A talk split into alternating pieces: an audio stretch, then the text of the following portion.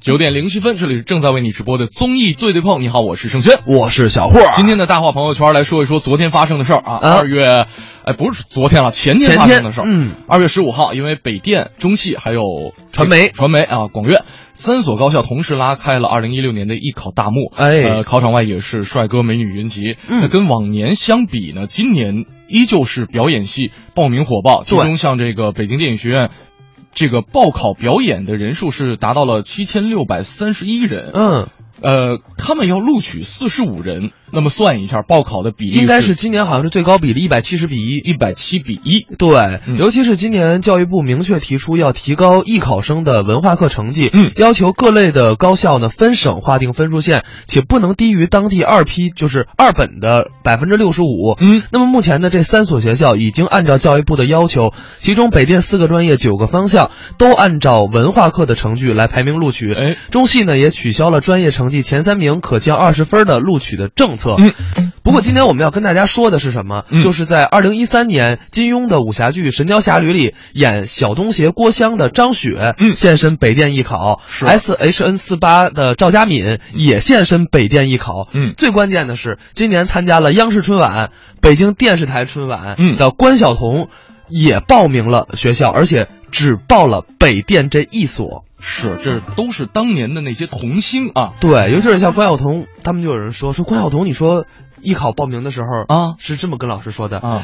老师好，我是参加了今年央视春晚和北京电视台春晚的关晓彤，然后我的爷爷是关学增， 我们认识你， 老师说我是看你戏长大的，这老师也够没溜儿的啊！真没准儿，真的 假的？那有可能啊，你关晓彤，比如说呃小时候演的戏，啊，对吧？对，小无极嘛啊。嗯，这个，我不知道各位还有没有印象自己儿时的那些童星啊？对就是对对哎真是就可能伴着大家一起来长大的，而且呢，就是小的时候，可能他们小的时候给我们的小的时 候也带来了很多的欢乐和感动。对对对多年之后，他们现在已经长大了，而当年的童星。当然，有些童星真的是逃不过这个时间这把杀猪刀，哎，于是呢，有的亮了，有的残了。嗯咱们今天这一个小时跟大家来说一说当年陪伴我们一起长大的那些童星。好吧，今天这一个小时跟大家来说一说童星。嗯，呃，这样我们我们来听一段音频哈、好给大家准备了很多童星当年的一些作品嗯啊。呃，先来听一段这个大家也都非常熟悉的作品，哎， 《家有儿女》里边培养出了好多名童星的。老爸，我好好好好好，真想是假想啊？真想啊是吗啊？你妈呢？在家呢。嗯，好，来来来，告诉我啊，你是怎么想我的啊？哎，我特想我小时候您打我，真拼了！您再打我一顿吧。你说你这孩子怎么这样啊？你怎么不想有好的地方啊？我带你吃遍了北京城啊！别人家的孩子都是记吃不记打，你怎么记打不记吃啊？哎呀，我真的需要。需要。三天不打，上房揭瓦。按说你这岁数，不该这样啊。我不是就这会儿需要吗？不是天天需要。哎可是好好的，我为什么要打你啊？哎呀，老爸，别问为什么，请快点打我吧。来，既然你这么要求的话，哎呦，我是不会打你的啊。 别说没原因，就是有原因，我也不能打你。现在你不光属于你妈和我，你还属于另一个男人。嗯。你怎么能把那么简单的事儿搞复杂了呢？您想，我是您亲生的，嗯，该抽就抽，该揍就揍，该野蛮就野蛮，哦，这么说，我以前很野蛮啊。嗯，特野蛮。哎，来来来来，抽，对对对， 别跟我耍这花招儿！今天我到这儿来呀、就是想给你妈一个好印象，把我的事儿办成。我是不会打你的。那我的事儿你就不管了？你能有什么事儿啊？啊，你今天就说出大天来，我也不会打你的，更别说什么野蛮了。我连大声说话都不会的。哎呀，完了，什么完了呀？我算是没活路了，哎，你干嘛呀？我出去兜兜风去。哎，把你妈叫来啊！我的事儿你都不管，你的事儿我更不管。这孩子是欠揍哎！夏东海，还有这个呃刘星，对，啊这个是胡一统，啊，这是胡一统他爸。 乐什么？真真叫胡一统，我知道，我知道啊。我 我听这名儿就就就挺可乐了，胡一统不好胡，你知道， 胡一张才。啊是我们再来看啊，这个《沙漏里的时光》说嗯了，说刘星啊，家有儿女，我童年的记忆。现在他长大了，我也长大了，时间这把杀圣轩的刀啊！哎呦喂，我谢谢 你，我谢谢你，小霍儿，人没那么闲啊， 呃，确实啊，这是张一山。啊张一山是九二年的一个小伙，比比我小。嗯然后他你小八岁的时候就开始拍广告片。嗯但其实最早他拍的是《小兵张嘎》。哎，小兵张嘎有他，有谢孟伟，嗯然后有莫小贝，就是嗯吴莎莎，对啊，王莎莎，啊，对，王莎莎，王莎莎他们几个人。但是可能大家认不出来张张一山在那里饰演的谁，《小兵张嘎》里红乐，对，嗯就是那个，呃，那个就是一个官儿，也不是官儿，嗯村长吧，算是他的儿子，对，这么一个角色。然后呢，后来呢，零四年演了《家有儿女》，一下就红了。嗯，零一年的时候还参加了那个武林大会，嗯拿了一个冠军，哎那我还真看了，嗯跳的不错，啊跳的不错，跳的不错。后来呢，就考进了这个北电。嗯，当然，大家对他现在的印象就是他算一个，我觉得算比较成功的，嗯，还算是因为前一阵儿的老炮儿，老炮儿，老炮儿演了这个那个这个这个冯小刚他儿子儿子的这个室友，对对啊对，波儿的室友，波儿的室友，对而且好多当时好多朋友在说说，哎，为什么这冯小刚儿子波儿为什么不让这个张一山来演啊？我当时也考虑这对个问吧？题他来的着，北京味儿会更浓一些。但是我感觉张一山对这个定位可能还有点困难，嗯我觉得鹿晗合适，是吧？嗯，包括二零一四年，他也演了这个《时来运转》，还有嗯《老爸回家》没错儿，刚才给大家听的是张一山，嗯跟这个胡一统，胡一统、 夏东海的这个对话的片段啊。嗯我们再来听一段，好啊再来听一这段个接下来其实还是《家有儿女》，嗯这是他姐了啊，对，啊，杨紫，小雪，不行，马上就要考试了，你不好好看你的化学，到我这儿瞎转悠什么呀？怎么不欢迎我呀？你可是我姐呀！欢迎，但是在你进屋之前，必须得先敲下门。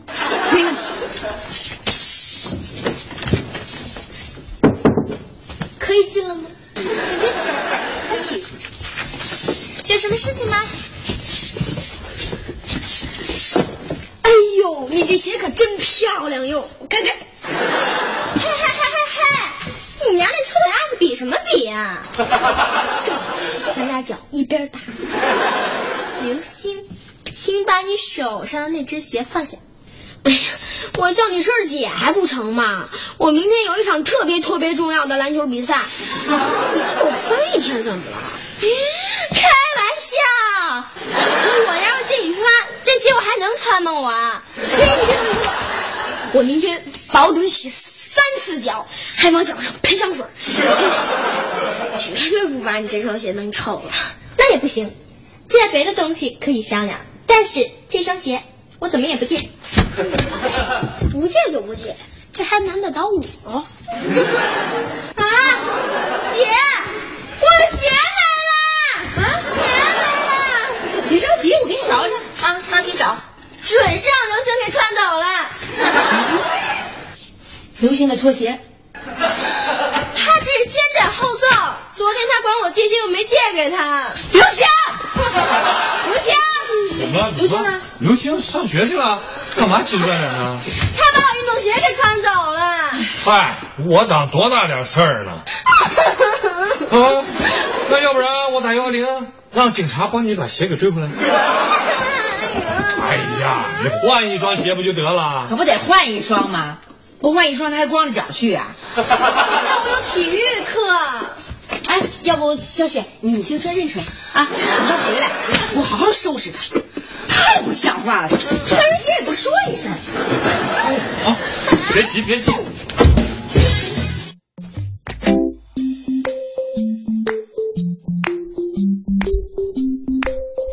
跟你讲，这一下就把我带到这个童年的回忆当中了，嗯哼真的，因为我跟他这几位都接触过，哦尤其是杨紫，呃，真的特别努力的一个小姑娘，是，然后呃啊而且他现在相当于是童星里边发展比较成功的一呃个，相当成功嗯的啊了。哈对，前一阵儿我记得好像演了一部什么电视剧，然后也被大家疯狂的，就是说哎，特别漂亮演的。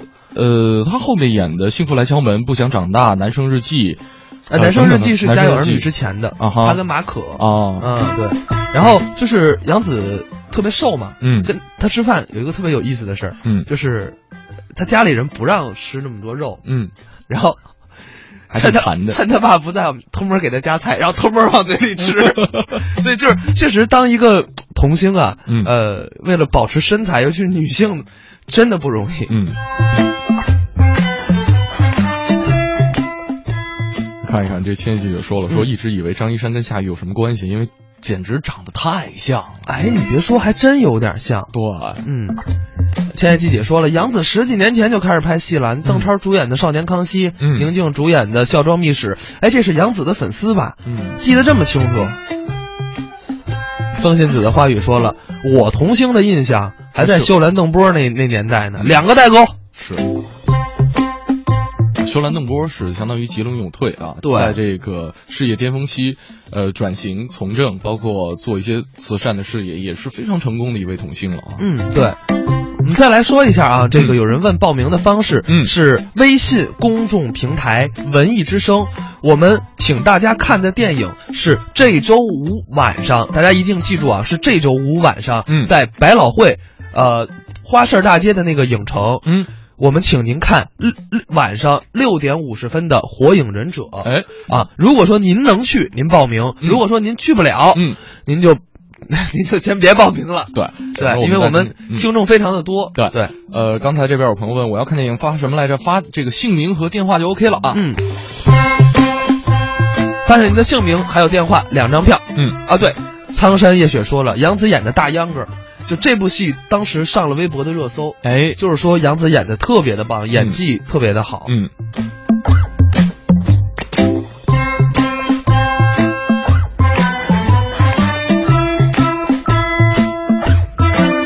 刚才呢，我们也提到了啊，这个说呃，刘星演的小兵张嘎里，其中有一个人物是王莎莎。嗯对，当然，大家认识他其实也不是通过小兵张嘎，没错，而是通过另外一部影片叫《武林外传》。嗯这部影片我们曾经带大家回忆过。嗯，接下来我们再来看听一听《武林外传》的一个片段，把我们带回王莎莎她小时候。专行是没有好处的，没有好处的。那好，耽搁征求一下当事人的意见。小哎小北，嗯跟嫂子说实话，一样一样学，你愿意吗？愿意吗？那得看学什么了。想学什么呀？穿糖葫芦，除此之外，你做糖葫芦，还有点别的吗？朱红果熬糖浆，啊我想扇你两耳光。哎也挺好的手艺活儿，这是你是高压艺术，那就老宋。琴棋书画，你跟我选一样。必须选呐、我的娃呀，人生的起跑线，你哎呦，别在这絮叨了，我选，我选画画。哎呀，想画什么呀？画糖葫芦。我画其他的，画其他的。那行，好吧，走走走走。哎，你们做啥呀？我我我我咱们就请先，请最好的先。先看看娃再说。小北，小贝，来来来，先看看，先看看。先生看一下，啊，我手这个手还挺有劲的啊，胳膊抬起来看一看。呃，他又不练武，看胳膊干嘛？画画是很辛苦的事情，我上笔一画就是一整天。啊，那那我不学了，我的哎妈呀，在漫长的人生期间，别嘚啵嘚啵嘚啵嘚啵嘚啵嘚了，哎不学，不学也不行嘛。这样，我问你个问题，你要是能回答上来，我就收了你。嗯，好，您说吧。这个天空，它为什么是蓝的？嗯，谁说是蓝的？明明是绿的，啊，不信您自己找。那按你这么说，草反而是蓝的了。那当然了，草是蓝的，天是绿的，树是红的，花是黑的。啊，神呀，他这样子什么眼睛？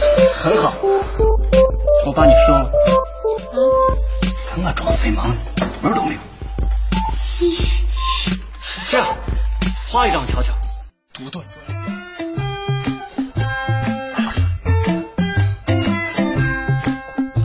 哎，刚才是这个《武林外传》的一个片段啊，叶海说了，这是让小贝学手艺那一集，嗯一会儿就跟先生出去挖泥巴，做了四个王八， 忍者神龟，对，然后做完再加点水，咱就可以熬王八汤 了。哎，你别说哈，啊，刘星跟莫小贝都是比较调皮那种孩子。刘星跟莫哦小，贝、对，对啊，对啊，对啊，刘星跟莫小贝都属于比较调皮那种孩 真子。穿越。对，然后呢，就是他们俩比在一起，我觉得莫小贝的身份更具有传奇性一些。啊，嗯为什么呢？他又是掌门啊然后呢，就是小小年纪这个还带着一身武艺。然后呢，他跟你看啊，这个宋丹丹也是老戏骨，然后闫妮也是这个老带着戏戏骨老戏骨，嗯，就是两个人就是飙戏的同时，你就可以看出来这个孩子们这个演技的功力。就一方面啊，这个刘星也也也很也很不错啊，嗯就张一山也很不错啊，这个就是那那种调皮无赖那种熊孩子的劲儿。然后呢，莫小贝他可能是这个人物设定的关系，对就是他在一方面演熊孩子的同时，又能展现出这种掌门人的气场，嗯， 特别特别混， 演的特别混啊。关键是呃，因为他可能是这样，就是一个是现代剧，一个是古装剧啊没错对啊他对这个角色的设定不位一样。对，你嗯看张一山要啊莫小贝那么演，嗯还还真《家有儿女》还真不好看了啊是没错俩人掉个儿呢也差点劲儿。嗯。这个龙族丽景说说，我印象当中的童星是陆毅小的时候演的《泉水叮咚》哎呦，啊。这个，这个有人说了，说王莎莎好像跟张一山他们没考进一所学校。对，没有王莎莎最后呢考的是上戏，上戏，对，然后的其他人基本上都考的是北电呀、传媒呀、中戏，呃，只有王莎莎考了一个上戏。嗯，上戏是这样，因为当时啊，这个我我们在做《武林外传》那期专题的时候，也跟大家提过，嗯，呃，老师认为王莎莎的这个面部立体感没有那么强，可能哎不太适合这个屏幕上的呈现，但是对她台词很好，对就比较适合在戏剧舞台上为大家呈现出对更更加精彩的效果。当时我也是说过，我说作为一个演员来说，话剧舞台才是他展现一个真正没错自我的本。你像冯小刚，嗯你像杨立新，你像嗯雷克生，嗯，这些哪个你不称他为老戏骨？嗯你看冯远征塑造的那些人物角色，嗯，多好！这就是话剧舞台人艺出来的演员。没错。啊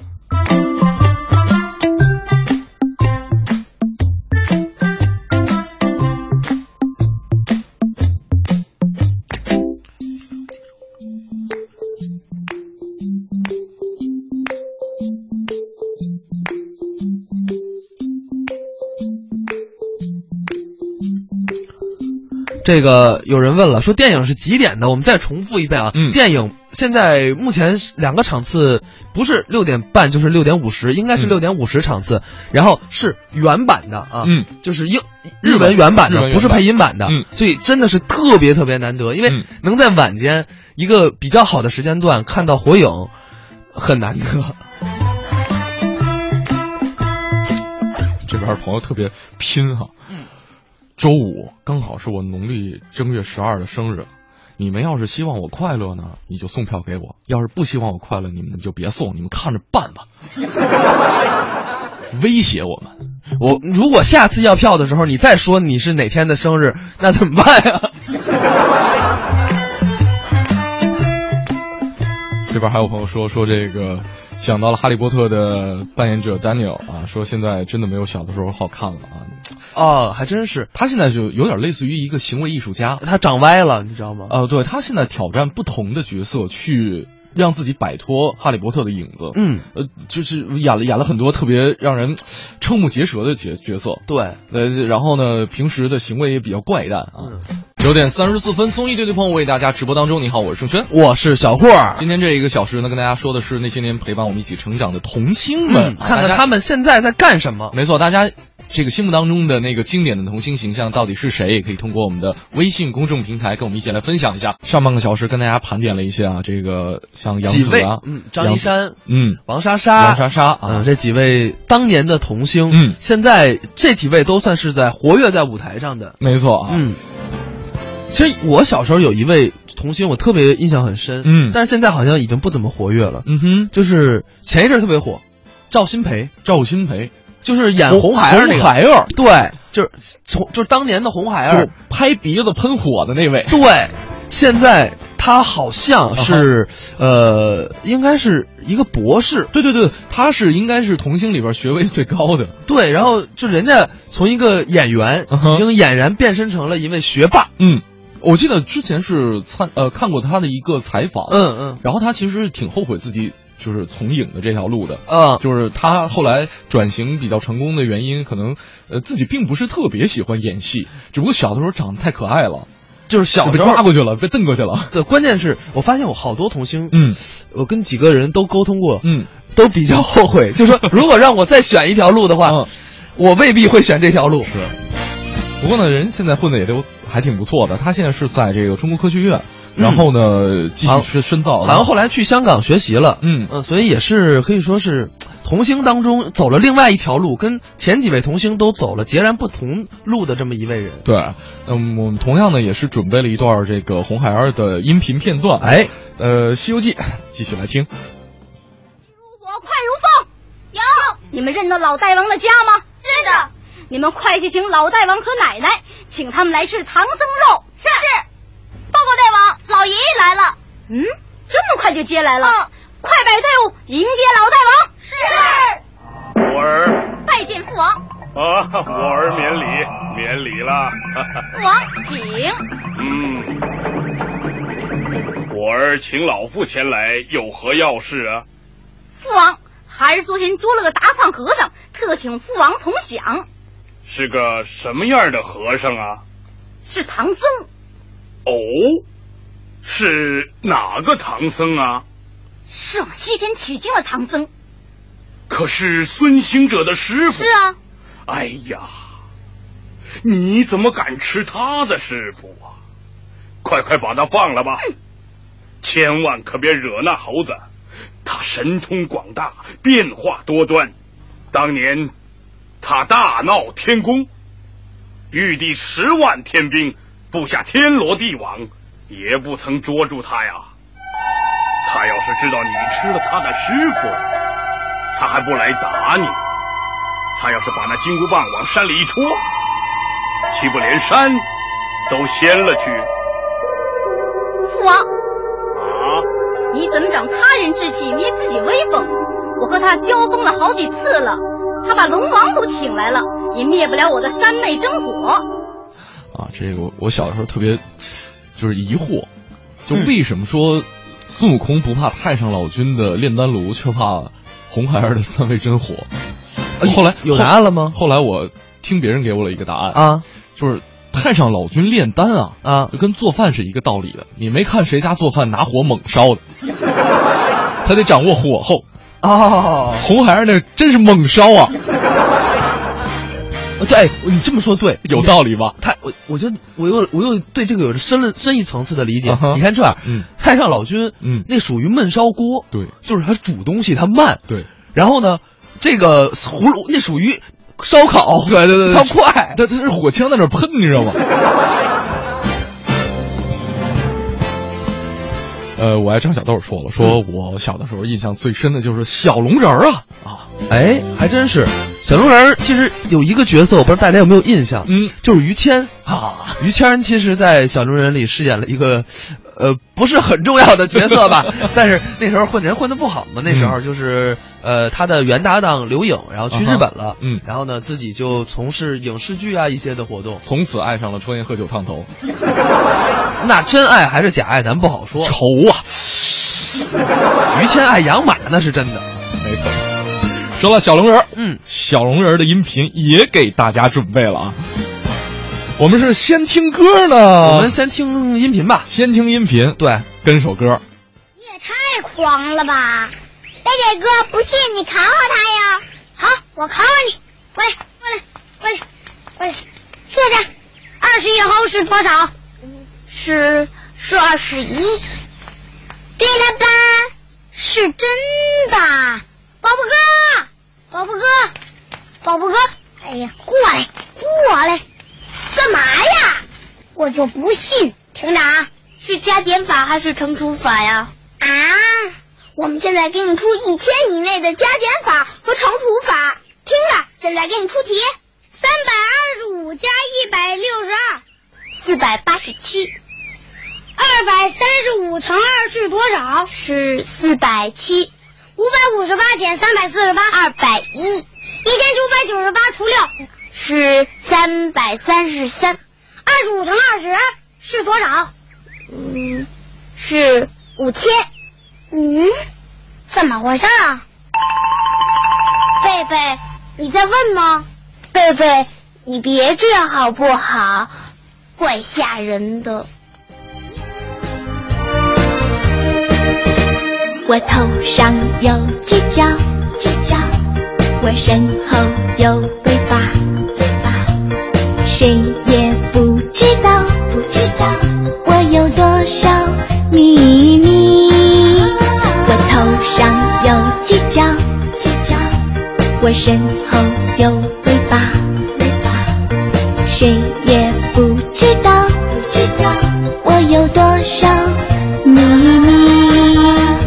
我是一条小青龙，小青龙，小青龙。我有许多小秘密，小秘密，小秘密。我是一条小青龙，小青龙，小青龙。我有许多小秘密，小秘密，小秘密。我有许多的秘密，就不告诉你，不告诉你，就不告诉你，不告诉你，就不告诉你。我头上有犄角，犄角；我身后有尾巴，尾巴。谁也不知道，不知道我有多少秘密。我头上有犄角，犄角；我身后有尾巴，尾巴。谁也不知道，不知道我有多少秘密。我是一条小青龙，小青龙，小青龙。我有许多小秘密，小秘密，小秘密。我是一条小青龙，小青龙，小青龙。我有许多小秘密，小秘密，小秘密。我有许多的秘密，就不告诉你，不告诉你，就不告诉你，不告诉你，就不告诉你。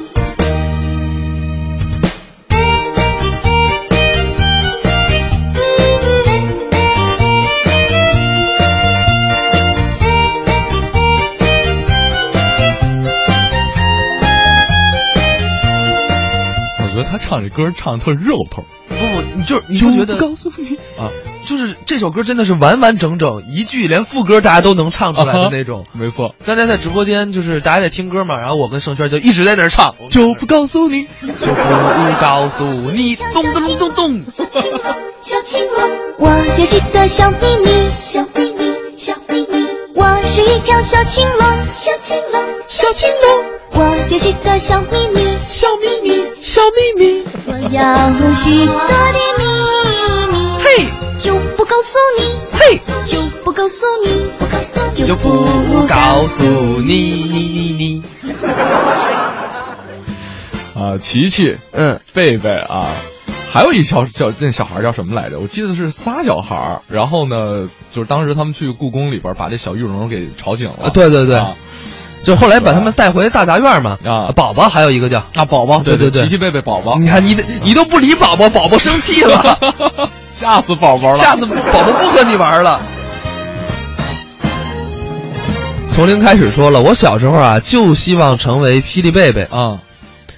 那这霹雳贝贝跟那贝贝不是一回事儿，那霹雳贝贝是带电的。是，呃，我相信很多人对刚才我们听这首歌真的是不会陌生，对，尤其大是家都能对跟着唱起来，对啊这部电电电视剧的这个主演陈嘉楠，大家嗯可能忘记、不知道他的名字了啊，嗯但实际上他的名字叫陈嘉楠，嗯哼呃，就是小龙人儿这个扮演者，嗯他其实，在排完小龙人儿之后，当时上街买东西，嗯，那叫一个水泄不通，被围的，被围的啊锣鼓喧天，鞭鞭炮炮齐齐鸣鸣，红旗招展，人人山山人人海海啊啊！啊，这一方面呢，他这个片约不断嗯，名气不断，然后呢，又演了一些。陆续的一些角色，嗯包括一些影片，像什么《我要回家》《远离危险动作》，但是都没能超过小龙人儿他这一个概念。后来呢，一直拍到十四岁。嗯，在那个时候，他跟同龄人相比，什么都不会，没错语文、数学什么都不会。然后回到学校，勉强的读完了高中。嗯，然后呢，我觉得这个孩子还算是比较有，就是在当时是比较有骨气的。嗯他拒绝了。父母给他安排考电影学院的要求，对说我要进入社会，嗯我要接触社会。然后当时他特别崇拜的是谁？就是洪金宝。哎，一次偶然的机会进入了洪家班，现在呢，他是洪金宝影视培训基地的副校长。哦，所以，就是对于他来说，也算是走了一些跟其他演员不一样的路。嗯然后他在接受采访的时候说：“说剧组是一个没有童年的地方，等我将来有了孩子，不管拍戏能让出能能让他出多大的名儿，嗯，我都不会让他从小就去拍戏，成为一个所谓的童星。”嗯。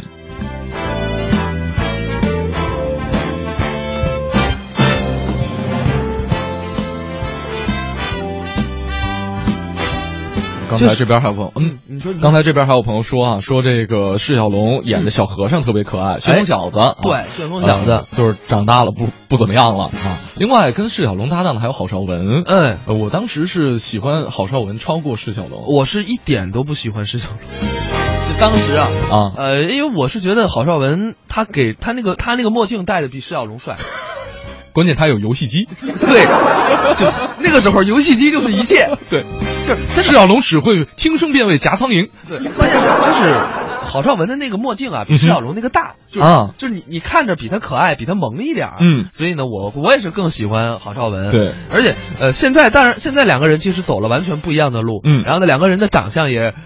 也各也各不相同，嗯哼一个走向了喜剧半谐星向的这个胖一点儿嗯还有一个呢长相了这个比较酷、比较帅，嗯呃，走这种武打类型的这个路线，对，嗯但是其实两个人还是在这个影视圈里边摸爬滚打哈，，对，尤其是释小龙，你啊对像后来拍了《少年包青天》，少年包青天呃，也《少年包青天》也算是他的一部代表作，嗯包括我们昨天提到的《赌圣》，嗯释小龙其实在里面也有扮演者，对，但是当时哈、这两个人合作，呃，一起拍的很多的片子，都觉得哎，让大家觉得这对儿小兄弟儿啊，特别的可爱，特别的招人喜欢。嗯呃，什么新乌龙院啊，师兄弟啊，龙在少林啊，呃，都是有他们俩的身影。哎，那郝邵文其实后来，呃，我觉得最近关注的那一片儿就是一一年的那些年，我们一起追过的女孩儿。哎，对我啊特别，我还真的觉得在荧屏荧屏上又看到他是一种不一样的感觉。嗯哼，那这样呢，我们再通过一段音频来回忆一下这个在新乌龙院当中郝邵文的声音特点。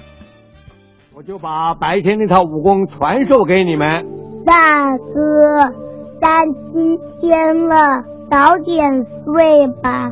嗯嗯，你们不是爱在师傅面前打小报告吗？不准睡觉，吸气，放屁。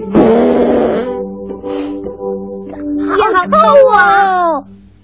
气功的原理在于吐纳之术，正是清气上升，浊气下降。啊练到最高境界，可以打通任督二脉。可是师兄，任督二脉是哪二脉？鼻孔洞跟屁股洞一旦打通，就像这样，鼻孔洞吸气，屁股洞放气，一吸一放之间可以产生巨大的吸力，即是江湖盛传的吸星大法。吸气，放屁，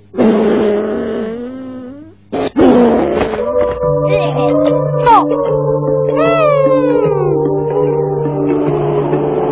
嗯，通通给我退下，看我的！亲爱的鸽子，你已经被包围了，无法抵抗了，赶快投降吧！嗯，又不吃吃罚球，哼！放屁之地！哎哎哎哎，不不要要冲动啊不要！交给他就行了，呃拜托拜托啊！嗯，哎，是什么？地点天魔古堡，时限七日内，后果撕票。真想不到，小红就是魔教的杀手。十五年来，面壁师出跟魔教的孽债，还是没能解决。那怎么样才能把师傅救出来呢？对呀、想个办法吧。呃真的像这位朋友说的一样啊，一听这声音就能想起这小胖小子，嗯，特别可爱，就是特别想在他小脸蛋上捏一下。然后刚才说他们有人说这一条就是我们刚才播的这个音频，嗯，是有气味的音 频， 就是自带声音的，呃，不是自带自带声音、自带气味的一条音频。我感觉了，也感觉到这个屋里的，连连行行行行行行，连空气都浓重了呢。PM 二点五值极限升高。 这边有朋友问，嗯，哼，你们说了这么多童星，有超过秀兰邓波的吗？ 没有，那是祖宗。那从年龄上来讲更没有。 一九三四年就出道了，一九三四年，盛轩都已经十几 岁了。我都我都我都我都八十多了，一九三四年。啊啊，这这没法比啊！对，确实这时代不一样了，对时那句话怎么说呢？时势造英雄。嗯哼，嗯。哎，刚才我们听的这个是呃，新乌龙院里边郝邵文啊，哎对这个一段声音回忆。呃，其实还有很多的童星啊，因为时间的关系，像什么叶静，就是《青青河边草》里边的啊对包括这个金明，嗯对吧？呃，还有我们今天刚开始提到的这个关晓彤，对啊，关晓彤也其实也是曲艺世家嘛，呃，对啊嗯他曲艺世家，他的他是关学增的外外孙女儿，外孙女儿所以他啊从小就学北京琴书。啊哈，嗯，今天北京春晚不唱了一个《前门情思大碗茶》吗？没错啊。还有像徐娇啊，嗯对这个徐娇的音频也给大家准备了，《长江七号》啊，一部周星驰，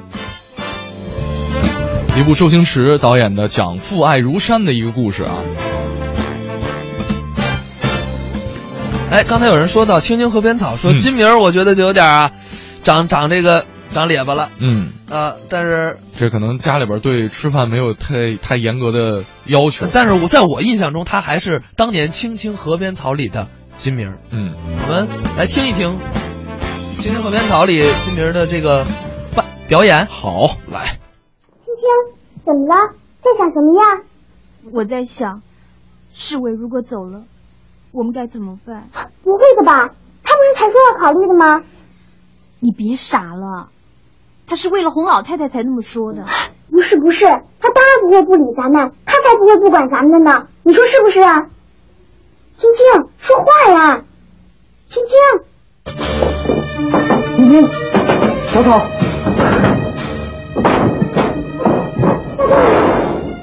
听着，在这种情况底下，我非走不可了。再不走，分钟跟他纠缠不清的。好好好，那你等我一下，我马上就收拾好啊。不，对不起，我得一个人走，实在顾不了你们了，你知道吗？我这会儿是泥菩萨过江，自身已难保。我并没有想到把你送到这来，却找不到海爷爷，我更没有想到会遇上这位老太太，硬是要认我做儿子。这一切一切都不在我原来计划当中啊，而且离谱的很，所以我现在必须脱身而退，懂吗？我很难过，你运气不好，可是我又爱你。天不老，野火烧不尽，风雨吹不倒。青青河边草，年年到海角。